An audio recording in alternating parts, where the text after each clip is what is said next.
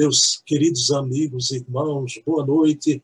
Estamos aqui em mais uma sexta de estudos e vocês estão vendo junto a mim, ah, nas minhas costas, o imperador Adriano da Roma Antiga, na época dos personagens de 50 anos depois. Sobre a prima de Emmanuel, é um clássico da nossa querida e consagradíssima literatura espírita, não é? Então, na noite de hoje, vamos fazer o, o estudo de uma passagem que, que eu vou deixar de, para ler a passagem já no fim do nosso estudo, porque essa passagem vem demonstrar a reencarnação do grande imperador. Ele renasce como escravo romano. Né? Então, mas durante todo o decorrer do estudo, a gente vai tratar disso, né? da reencarnação e como muda as posições sociais. O espírito ele não retrograda, ele não retroage nunca e jamais, já? Nunca e jamais. Ele pode até estacionar eh, por um tempo em alguma reencarnação, mas jamais ele retroage, é? Mas a condição social, sim. A pessoa que viveu nas altas classes, ele pode voltar para as baixas classes, não é? Mas antes de mais nada, e ainda tem um preâmbulozinho que eu queria falar outras coisas, né? eu convido vocês a fazermos a prece inicial da nossa reunião. Então, pedimos a Jesus, o nosso mestre de bondade infinita, a quem tudo devemos, devemos o dom da existência, devemos essa radiosa crença que nos irmana crença espírita que ilumina as nossas vidas, é o luar que alumia a noite das nossas vidas. E pedimos a Jesus que possamos, na noite de hoje, refletirmos sobre a beleza da reencarnação, essa oportunidade sagrada que temos de vivermos a vida espiritual desde já, como despertos fazemos parte de uma caravana de despertos aqui na Terra que tem uma visão holística, global, a visão material e a visão espiritual em perfeita sintonia. E através da lei universal da reencarnação, vemos patenteada a justiça divina. Então, é com essas reflexões que teremos à noite de hoje. E agradecidos por mais essa oportunidade, que pedimos a Jesus a bênção, a sua bênção para o nosso estudo da noite de hoje. Meus queridos amigos e irmãos, então vamos lá. Vejam bem, ontem eu tive um contato com Marco Milani, que veio me fazer um convite, eu fiquei muito feliz e o do Marco Milani vocês ainda não sabiam, mas eu anunciei, pessoal, que com essa coisa das censuras, das big techs, né, que está acontecendo aí, o pessoal estava migrando, saindo do WhatsApp para o Telegram, né? Eu tenho um Telegram e, meus irmãos, quem ainda não tem Telegram, vão, não estou fazendo propaganda do Telegram, né? O que eu estou querendo dizer é que vale a pena pelo conteúdo espírita que você não vê em plataforma de, de nem em WhatsApp, nem em Signal, nem que é exatamente o conteúdo espírita. Eu faço parte do grupo da Simone Privato Goidaniche. Né? Simone faz um, um, um, uma, com aquela elegância dela, né? Aquele perfume espiritual de, de uma beleza. Ela faz os estudos no seu grupo do Telegram Faço parte também do grupo do Orson Peter Carrara, meu querido amigão de, de Matão, né? também é um, um grupo maravilhoso. E ontem tive o convite do Marco Milani, o, o querido dirigente da USE Campinas, né?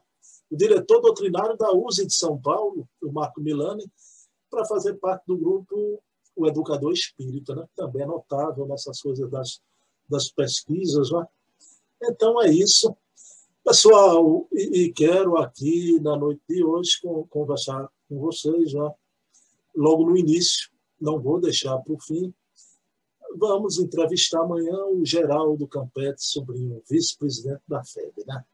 E na pauta da entrevista tem muita coisa ele falar sobre esse problema da é, é, adulteração da, da, da, obra de, de Emmanuel, ou não adulteração, né? Estou dizendo que suscitam a, a questão da, da, da, adulteração, sobre a questão da Gênese, e eu quero aqui, mais uma vez, salientar a vocês, já, porque, e, e quero aqui saudar essa minha querida amiga, a pessoa que estou sempre em perfeita sintonia com ela, e principalmente nesses assuntos de estudo, de pesquisa, que é a minha querida Valéria Pessoa. Né? Vocês vêm acompanhando desde quando a Simone Privato Guidaniche né? lançou lá atrás a, o livro Legado de Allan Kardec, que um livro só, independente da questão da adulteração, é um livro formidável. Né? Ali tem uma parte do movimento espírita na França, é, é uma parte maravilhosa. Né? E o que, é que acontece? Com o tempo, a gente está vendo as pesquisas. Né?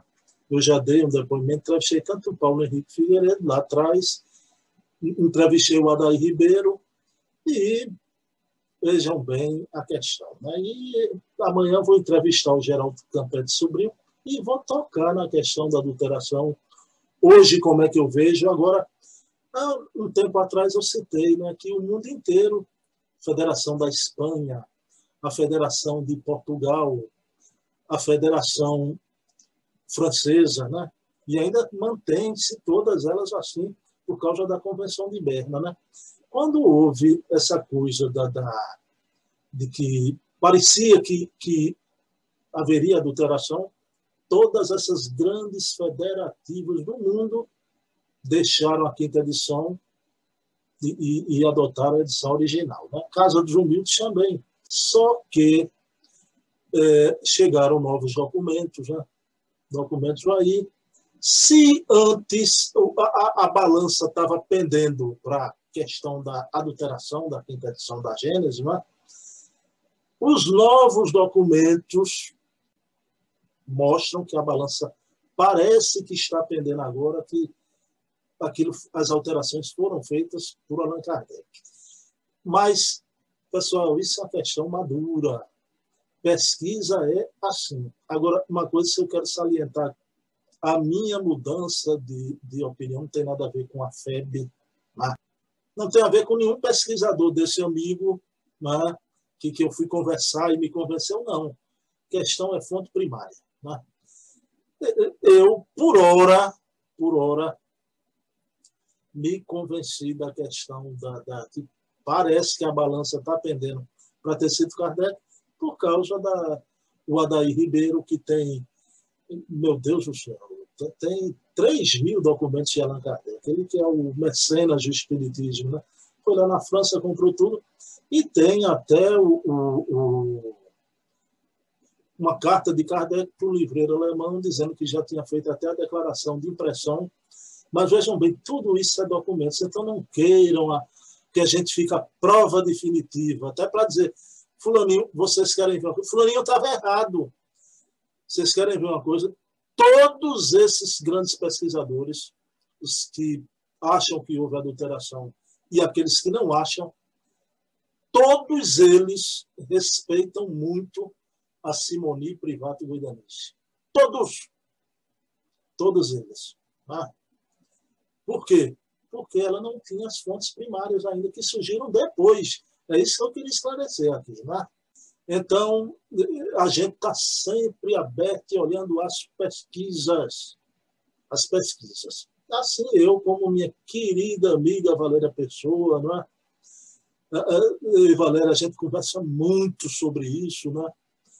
E, e coisa do movimento espírita, tem coisas até deixa eu falar brincando assim, publicáveis. Pessoal, tem coisas aqui, vocês acreditam, que a gente não pode contar. A gente sabe, mas não pode contar.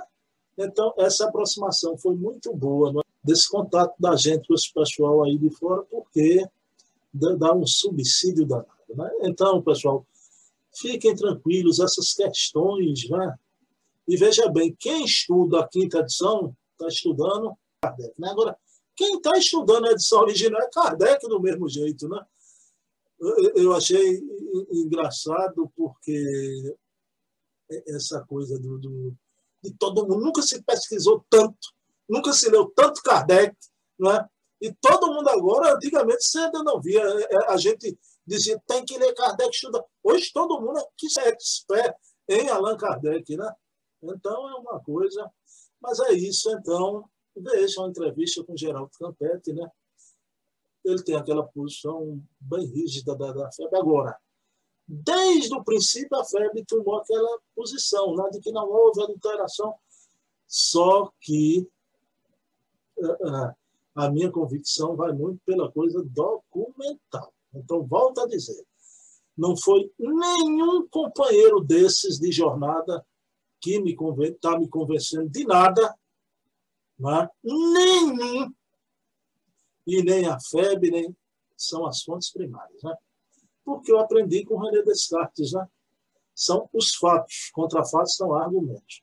Mas eu queria, agora as outras coisas, né? Eh, Valéria está tá muito aquela coisa da, da quebra da, heteronomia, né? Isso é uma maravilha no espiritismo, não é, Valéria? Né? Valéria que tem eh, eh, essa, vou falar discurso, né? Valéria que, que dá uma, uma ampla vazão à sua ideia, né? De tirar essa coisa de castigo de Deus, da culpa, né? Quando ela dá o EAD, né? Valéria não para de falar e, e hoje vejam bem, não é nem não é Valéria, não é nem a autonomia é, é, individual. O Espiritismo parece que está atingindo a autonomia coletiva. E vejam bem uma notícia boa que eu vou dar para vocês, né? uma notícia maravilhosa. Que o ruxenguismo acabou, né? Não existe nem a febre toca magia, isso que é que acontece, né? Aqueles dois campos, ruxenguistas e anti-ruxenguistas, o pessoal está vendo uma aproximação estão conversando, né? Então, em breve teremos novidade. Então, será um, um, um novo momento para o Espiritismo. Olha, não é bom essa ebulição toda da pesquisa, porque aquela poeira tudo aí, o terreno vai se acalmando, né? Então, isso é a maturidade, o contraditório. Agora, a gente é muito. É, é, a gente quer coisa definitiva, né? A coisa é um movimento, é um processo, né? é um processo. Então, vamos lá vendo isso e ah, é, ouvir essas pessoas há mais tempo, mais amadurecidas. Né? Pessoal, o que vem de, de, de gente por aí, que, que eu estou marcando entrevista, não só do campo da pesquisa, de vários campos, né? de vários campos. Tem alguns nomes que vai surpreender vocês pela que eu não julgava a acessibilidade, eu ter acesso a esse pessoal. Né? Mas uma coisa boa que está acontecendo é que uma entrevista está chamando a outra. Né? Eu estou muito feliz, mas ao mesmo tempo uma responsabilidade muito grande, que não é fácil. Você sentar ali com aquele pessoal, você tem que ter pelo menos uma basezinha, né? porque são pessoas, me, me permito a, a expressão, cascudas, né? Então, a, a gente tem que se preparar muito, né? E eu não vejo o momento espírita agora, essa ebulição toda, essas contradições, né? E, e, esses documentos que surgem, eu acho para mim o momento mais frutífero que o movimento espírita viveu. Né? É para realmente colocar os pingos nos is. Né? Ok? Bem, mas vamos lá. A obra de hoje, há 50 anos depois, que principalmente é aquela passagem do imperador Adriano. Eu vou ler no final, mas o que acontece? Essa mudança de posição do espírito ao longo da reencarnação. Tá? Ao longo da reencarnação, e o que é que acontece? Pessoal, o, o espírito ele não retroage, como eu falei, tá? ele pode até estacionar. Agora, mudança social, isso não só acontece, isso é imprescindível que aconteça. Tá? Porque a gente faz parte, engraçado, os homens aqui na Terra tentaram né, colocar um comunismo por decreto. Tá? Comunismo dos homens. Mas a gente vive num comunismo divino, né? que é o quê? Né? Essa lei de igualdade absoluta. Vocês vão ver o Neio Lúcio mais tarde, quando avançar a nossa hora de, do estudo, ele dizer né, que a gente não deve tentar se vingar de ninguém. Sabe por quê? Que a própria lei da reencarnação afere e reajusta os valores até das almas, daquela alma revel. Né? Então, vejam bem. Então, ao longo do tempo, esse, esse grande magno, né? essa miscigenação, a gente vive uma miscigenação kármica Professor Herculano Pires tem uma obra notável, uma obra fantástica, que é Educação para a Morte. Né? Adoro essa, essa obra, para mim é uma das obras-primas de Herculano, né, Valéria? É, é uma obra maravilhosa. Quando ele mostra ali, principalmente, que a educação do futuro né, precisa, o espírito do futuro precisa saber disso também, né? Eu até anunciei essa semana o livro do Alquinda de Oliveira, O Espírita do Século XXI, onde ele disse que os ensinamentos de Herculano e de Eurípides iam ser ratificados. Do professor Herculano disse que o, o, a pedagogia moderna precisa ver que aqueles alunos ali numa sala de aula, cada cabecinha daquela né, traz um passado, uma história.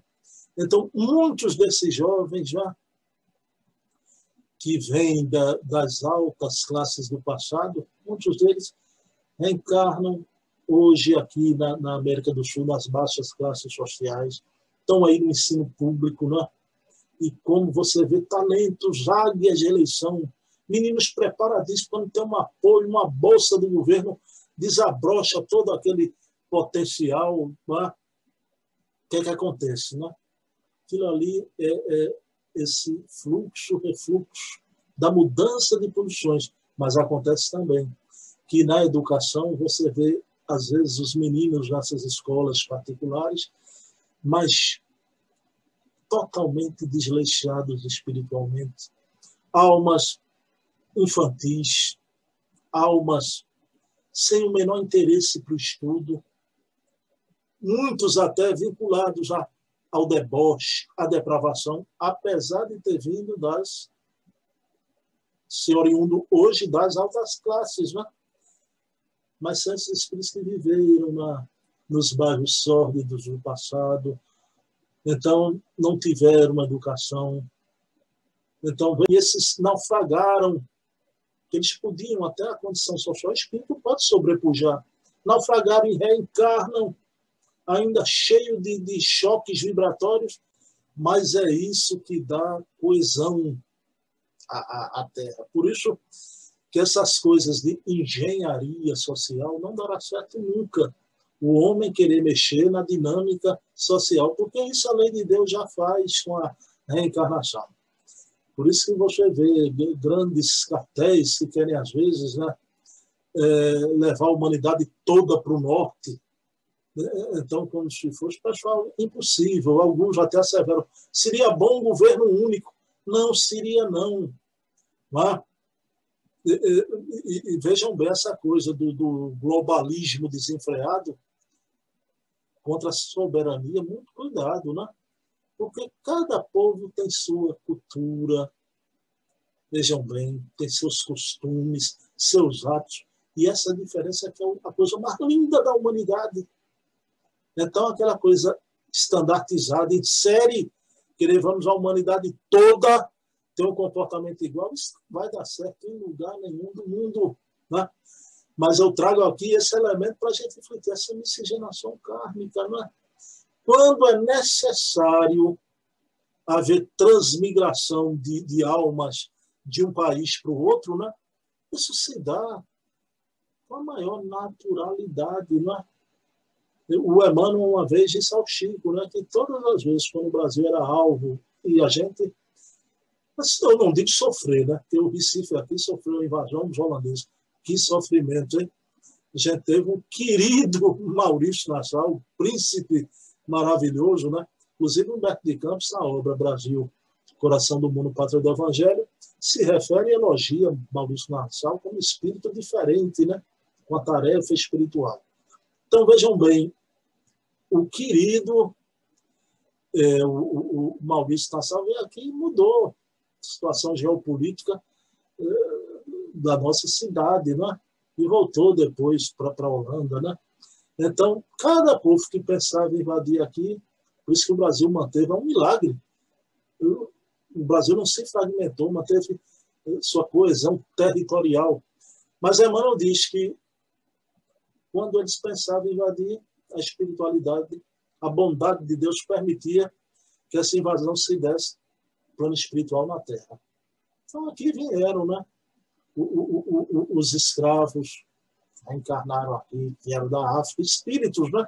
Espíritos africanos, velhos romanos que vieram aqui viver agora na escravidão, olha lá, como o imperador Adriano, né?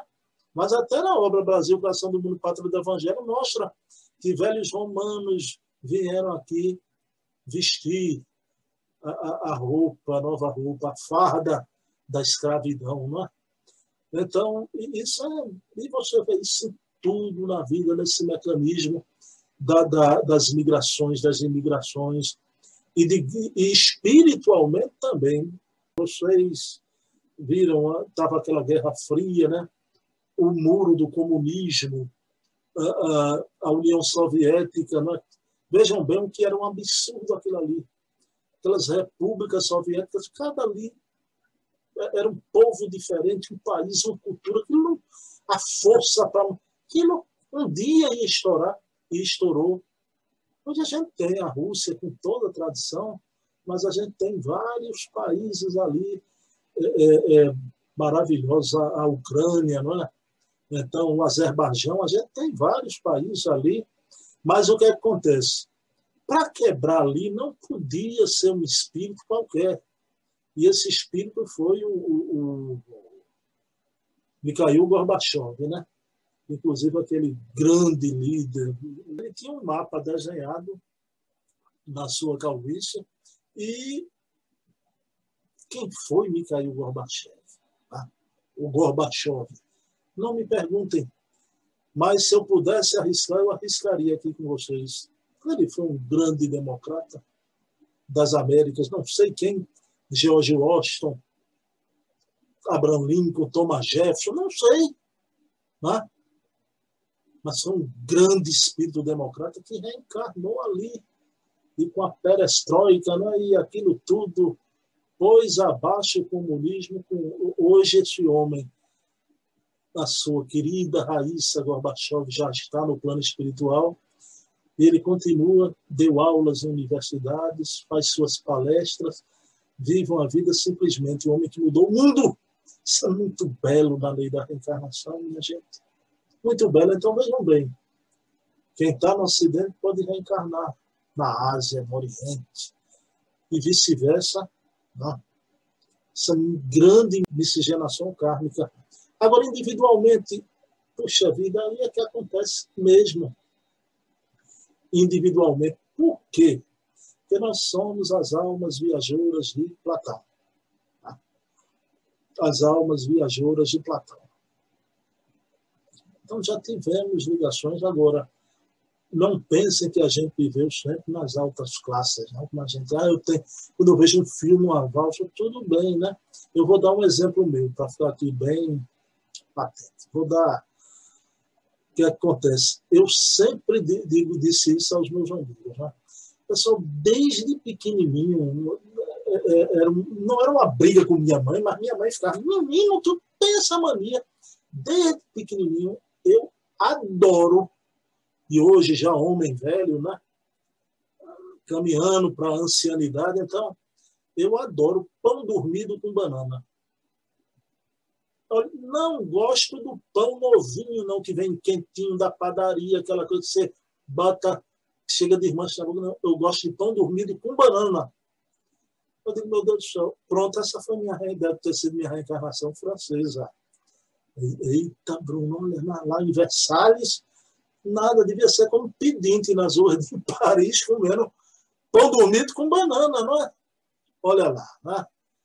Então, até isso, veja bem, a paligenesia degustativa, até isso eu acredito, né? Também adoro limão, limonada, né? Agora, gente, somos espíritos, né? Velhos, que já tivemos muitos. O Brasil é um país muito jovem, né? O que, é que acontece? França mesmo, eu sinto que, que andei pela França, pela Itália, né? Itália eu não tenho mais dúvida nenhuma. Segundo meu amigo Luiz Jorge Lira Neto, a gente se conhece de lá, né, Jorge? Jorge teve uma visão, ele disse, quando contar, não conta essas coisas todas, não. Eu digo, não conto não, né? Mas a amizade da gente vem de lá e eu fico muito agradecido a Deus, que eu, que eu amo Luiz Jorge Lira Neto, meu amigo, né? E Jorge é, é, é um irmãozão, né?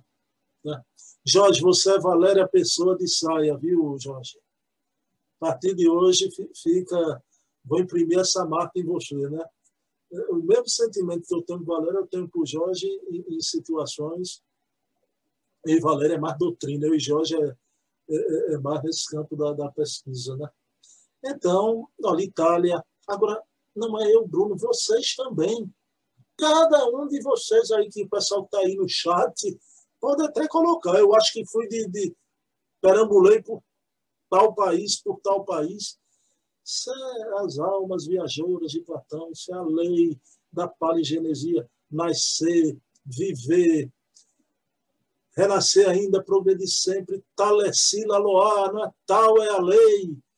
São a, a, a maravilha da, da, das vidas sucessivas. Não é? Então, o que acontece? Quando você vê a pesquisa do, do Hermínio Correia de Miranda, por exemplo, outra coisa para eu falar aqui, né? o espírito pode reencarnar como homem e depois reencarnar como, como mulher, ou vice-versa. Eu vou dar um exemplo aqui.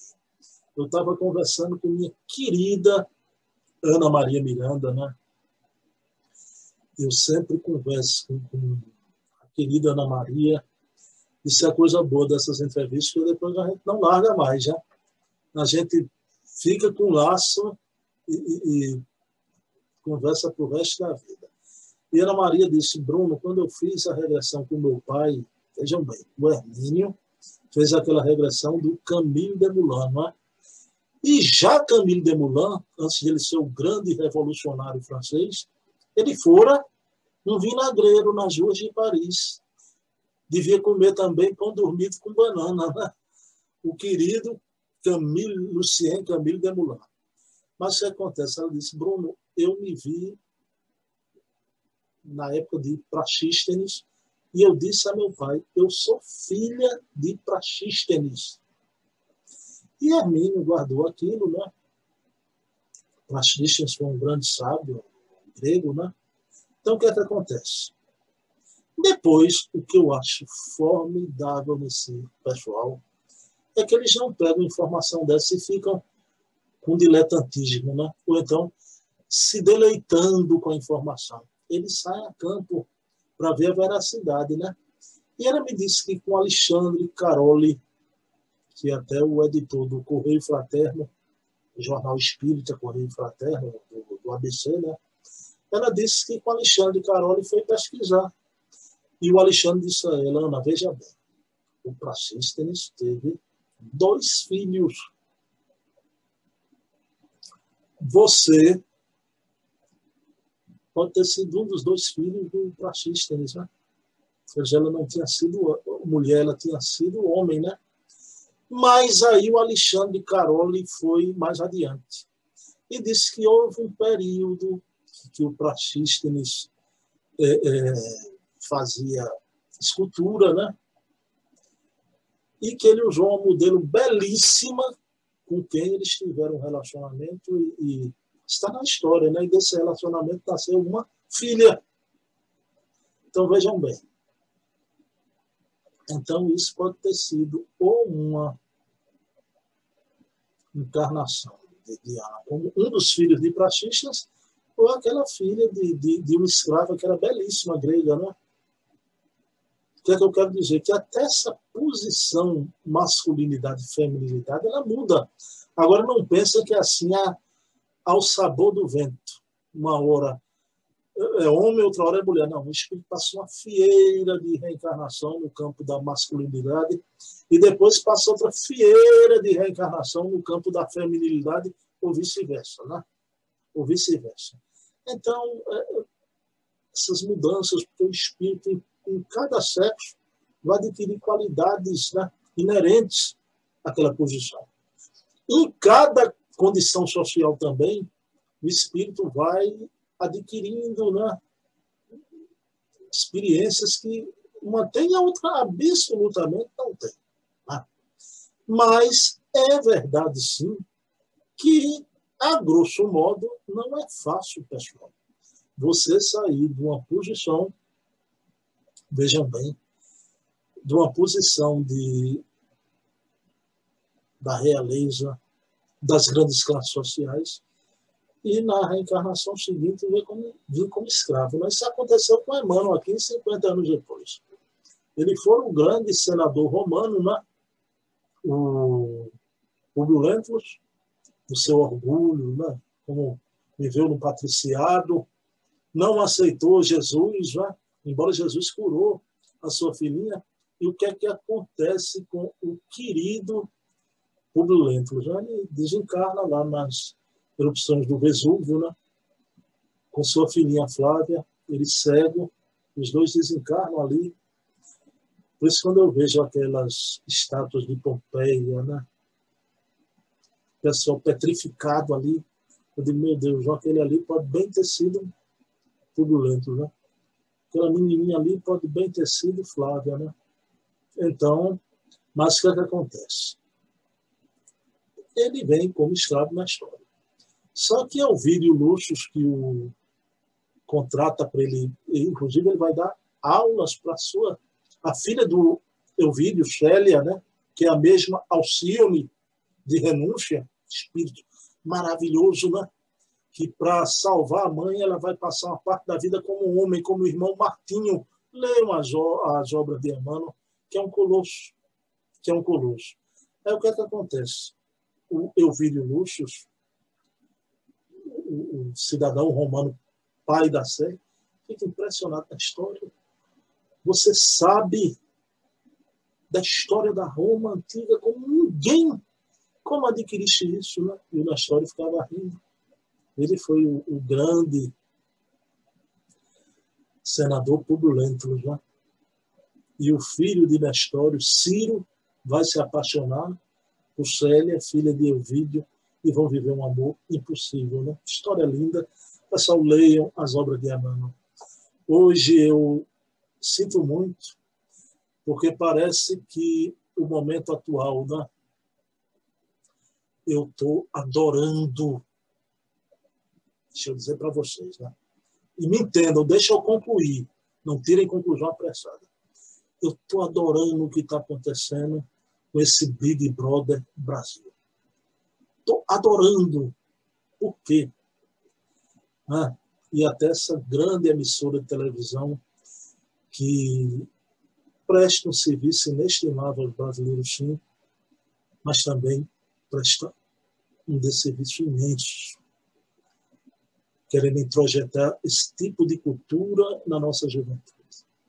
Pois eles abriram a tampa da panela, é uma panela de pressão, e ver esses detritos. Então vejam bem aqueles conceitos. Né? Você vê aquele rapaz, um rapaz, filho de gente famosa, né? com a autocomiseração. Não, porque eu não mato nenhuma formiga, não é? Porque eu sou branco, hétero, não é? eu chego, eu fiquei preocupado. Eu digo, meu Deus do céu, eu sou branco também e hétero. Algum problema, meu, amigo, né? E porque a gente bate, eu digo, hein? Oi? A gente bate quem, cara pálida, né? Eu sou branco hétero, tem que bater em alguém? Né? Aí você vê, aí tem outra personagem lá, uma menina negra belíssima, mas com discurso tenebroso. Eu digo, é, é, é essa a, a, o tipo de cultura que quer introjetar na nossa juventude, mas eu estou achando outro, porque está acordando. Quem não tinha despertado ainda está despertando. Está despertando. Que isso não pode continuar assim, absolutamente, né? Mas o que acontece? Em outros campos está havendo uma ferição dos valores completamente. E você vê tanta gente atrevida colocando em xeque hoje a boa literatura. O Divaldo foi escorraçado outro dia em rede social. Pessoal, Divaldo. Eu digo, meu Deus, o que eu espero da gente, de nós? Divaldo tem que passar nisso, na cidade que ele se encontra agora, né? Mas muita gente está em dúvida a, a, a obra do querido Emmanuel, né? a obra do querido André Luiz, obras que, para mim, a obra de Emmanuel e de André Luiz mereciam ser encadernadas com a obra de Allan Kardec. Para mim. O que é isso? Você vê a pachorra, espíritas gravarem vídeos rindo da obra de André Luiz, que eles não conseguem entender, né? Outro dia eu disse, o pessoal ficou rindo, eu vou dizer de novo. Tu que não entende nada, condenado, né? E faz uma crítica a uma obra de, de André Luiz, uma obra de Emmanuel, né? Pelo amor Agora, quando eu, os escritores não, né? Esses escritores aqui que botam essas ideias aí de, de campo doutrinário, sim, merece debate, mas essas obras que têm a chancela da mediunidade inatacável do Chico, e a chancela do tempo. Então, meu Deus do céu, até isso a gente tem que passar. Mas, graças a Deus, isso está. Esse resgate está acontecendo. Né? Cada vez mais estamos vendo aí a valorização de Kardec, a valorização do estudo de Emmanuel, de André Luiz, dos clássicos. Lá. E porque nós temos esse compromisso de divulgar a verdadeira doutrina espírita, né? A verdadeira. E você vê que, que esses grandes formadores de opinião, eu tenho perguntado a todos, eu estou muito feliz, né? Quando eu pergunto, com Jesus ou sem Jesus, né? Aí vocês veem que todos eles dizem, com Jesus. Mas que lugar como é esse, Bruno? Toda entrevista, sabe por quê? porque tem um bocado dizendo por aí que é um espiritismo laico, é um espiritismo sem Jesus, sem religiosismo. Só que eu não entrevisto esse tipo de, de, de, de pessoa. Né? É sectária, né? que critica Bezerra de Menezes, que, que aí não dá, né? Não dá. Mas vejam bem, a gente precisa a obra de Emmanuel. Isso aqui é uma obra, um compêndio de, de sociologia espiritual também por tudo que eu tenho falado aqui para vocês. Né? Sociologia espiritual, mostrando exatamente isso. Né? A verdadeira engenharia social divina, não dos homens, né? Não de, de dos homens quererem é, impor aos povos né? como se fossem né? verdadeira falange de, de gados. Né? Os povos não são gados. Né? Somos seres humanos que merecemos respeito. Né? Respeito. Então, então, muito respeito à, cultura. Ame sua pátria, como Leon Denis, eu entrevistei aqui a filósofa, né? Sônia Teodoro. Como Leon Denis amou a França, escreveu o gênio que o mundo invisível.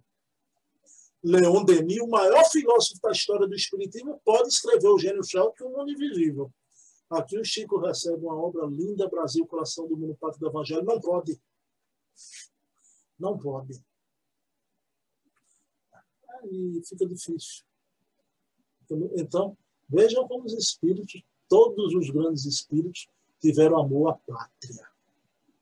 Vejam Mohandas Karamchand com sua a Índia, a sua velha Índia. Né?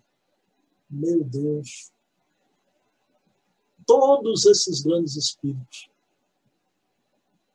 Como Allan Kardec, né? Allan Kardec pensou na educação da, da, da, das crianças francesas. Né? Como Allan Kardec amou a França. Allan Kardec foi se dedicar ao espiritismo de homem maduro. Então se dedicou à educação das gerações francesas. Né? Então, meus irmãos, vamos resgatar sempre, cada vez mais, Emmanuel e André Luiz. Né? Então, eu queria ler aqui a parte final, tudo que a gente viu nesse grande fluxo reencarnatório, esse grande maré magno das mudanças de sexo, de raça, de, de religião também, né? De religião. Jorge, que tem curso de, de Harvard, né? de religião, conversa com Jorge, Jorge foi nos lugares, e Jorge às vezes me diz, Bruno, ó, doutrina espírita, porque tem um ethos global, né? Tem um ethos. O substrato das verdadeiras religiões é o mesmo, né? o amor universal. Agora, claro, o Espiritismo lança luz com a reencarnação, a comprovação da, da imortalidade. Pessoal, deixa eu ler para vocês aqui. Esse grupo de almas aqui, o Chico Xavier, na Fazenda Modelo, inclusive a filha do Romulo Joviano, ela divulgou essas cartas, não é? Todo aquele grupo de Ovídio, Elvídio Lúcio, né? lá da 50 anos depois, voltaram como em renúncia, como Cirilo e Alba Lucínia, e voltaram em Minas novamente como Romulo Joviano e Dona Maria Joviano, né? Vejam bem. De todo aquele grupo que voltou, o, o Neio Lúcio Jaqui, foi o Jacques Davenport em renúncia. E nos dias de Chico, foi Flávio Joviano, o pai do Rômulo Joviano, né? grande educador. Essas almas acompanharam Chico Xavier né? pelo tempo, reencarnaram em Minas com Chico. Só quem não reencarnou em Minas foi Célia Alcione, né? Célia na, na Roma, Alcione na França, mas não veio aqui para o Brasil, porque é um espírito elevadíssimo, não precisava mais ver. Né? Mas o Neio Lúcio, que era o avô de, de da querida Célia, todos desencarnam com plano espiritual. É engraçado que, no momento de uma grande assembleia lá, que ia preparar a reencarnação, ninguém queria reencarnar com Cláudia Sabina, que era a mulher das ampolas, que envenenava os outros, fazia um inferno, que era apaixonada por Ovídio Lúcio. Né? Então, o que é que acontece? o, ninguém queria. E o Neio Luxos, com grandeza, disse: Serás minha filha. Ah, serás minha filha. Então, o que, é acontece? É a lei da reencarnação. Por isso que ele vai dizer uma frase aqui que eu disse no início da reunião, muito bela, né? E a gente vai ver aí, eu coloquei aqui no plano de tela, o imperador Adriano, né? Em, em homenagem a esse espírito que, redimido, né? viveu no poder, mas como Lentulus reencarnou. Logo em seguida, já pensou? Aquele homem que dominava o mundo volta no seio da no seio da, da, dos escravos, né? Então vamos ver aqui o que diz o querido Neil Luxo, né? Vejam bem, né? É inútil, disse Neil Luxo bondosamente dirigindo-se aos filhos e aos amigos. Isso no plano espiritual, viu, pessoal? É inútil mantermos propósito de vindita. Vindita é vingança. É inútil mantermos propósito de vindita depois das lutas terrenas, porque a reencarnação, nesse caso, soluciona todos os problemas. Então, para que se vingar? A lei da reencarnação vai resolver tudo equanimemente, com justiça.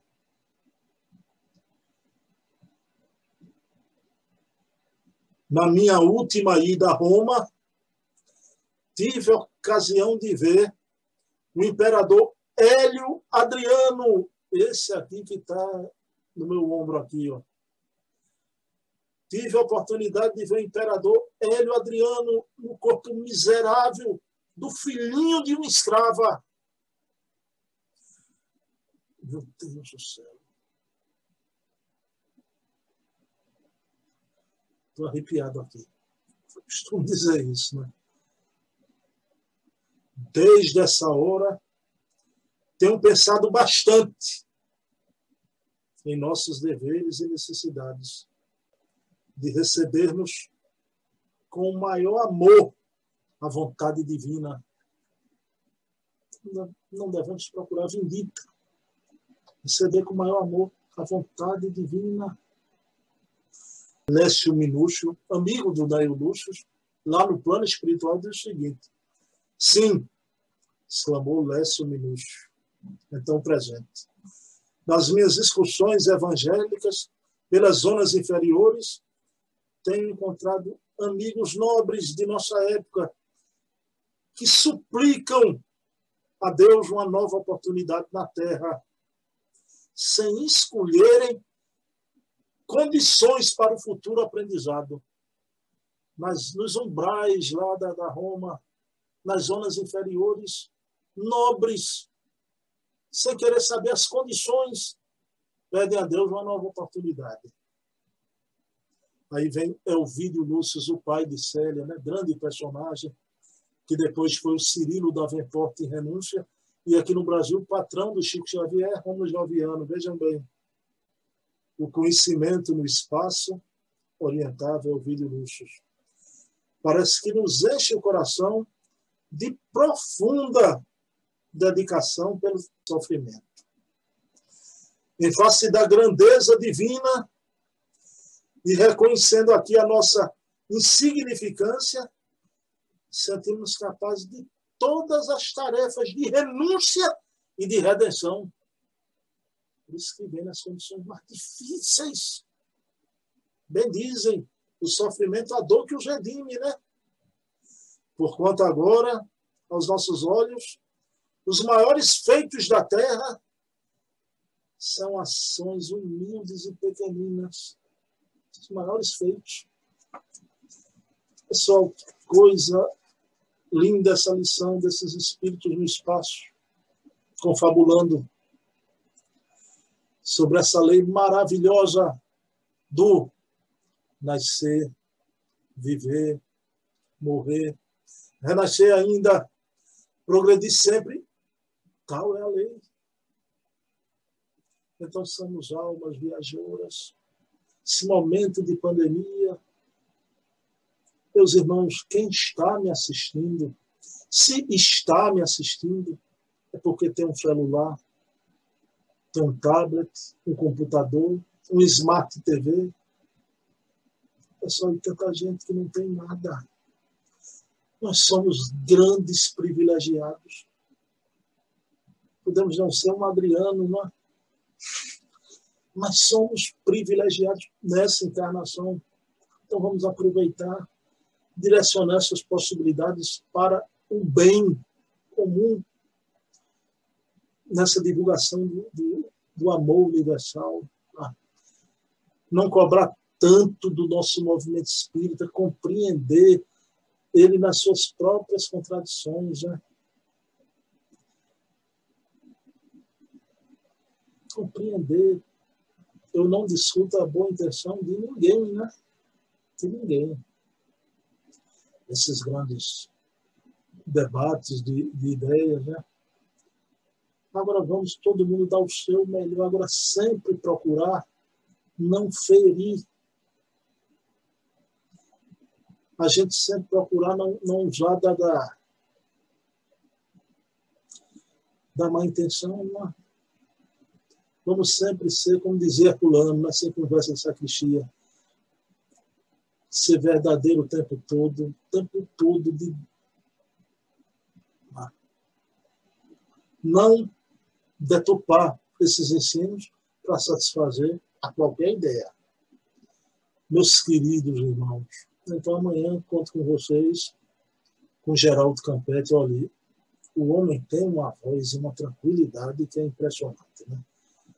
Moderado, um equilíbrio em pessoa, tá? impressionante, muito, no bom sentido da expressão, fidalgo, uma fidalguia de trato, né? Eu adorei esse contato com, com o Geraldo Campete. Assistam que é uma, uma boa entrevista e temas graves e importantes, né? Sim, rapaz, eu não podia esquecer isso. Amanhã, sábado, da entrevista. No domingo, 16 horas, é aqui no nosso canal da Casa dos Humildes, né? Então, Jorge Hessen, querido escritor espírita de Brasília, que eu entrevistei, né? Fiz um convite. Eu estou aproveitando esse pessoal, estou convidando para fazer palestra na Casa de Unidos, né?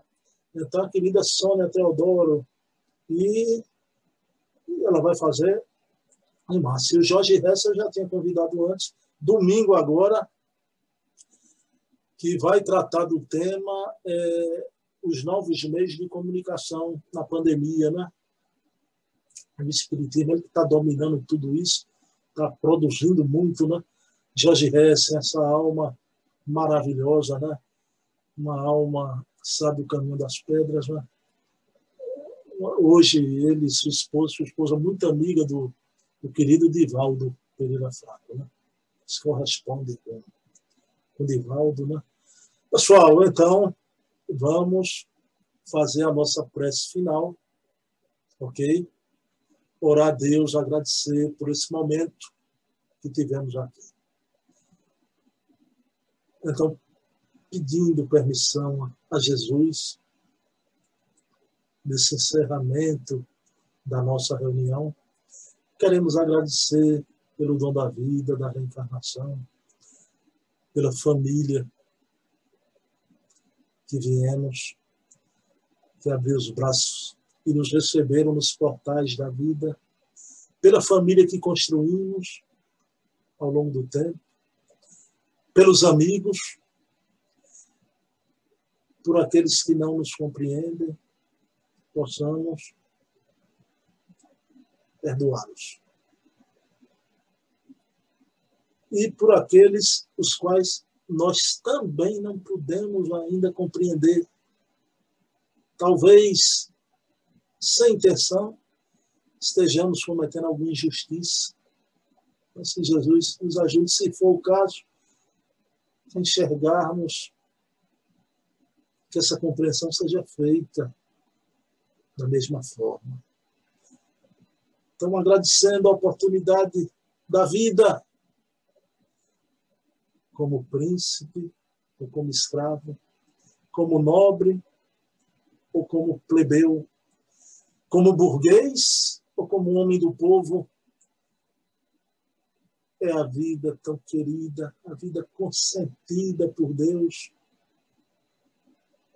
Amemos a vida. Ela é nosso salvo-conduto para a nossa redenção espiritual.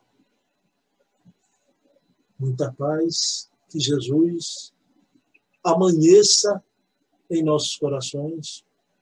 Um beijo na alma. Bem, meus queridos irmãos, sem mais palavras, fizemos o estudo. Semana que vem estaremos aqui, na mesma hora, na noite de estudos Allan Kardec. Ok? Não esqueçam que eu disse no início, entrem no Telegram, tem lá canais espíritas fantásticos. Ok? Pessoal, uma semana de muita paz. Até amanhã à noite na nossa entrevista, ok? Beijo na alma. Paz e bem.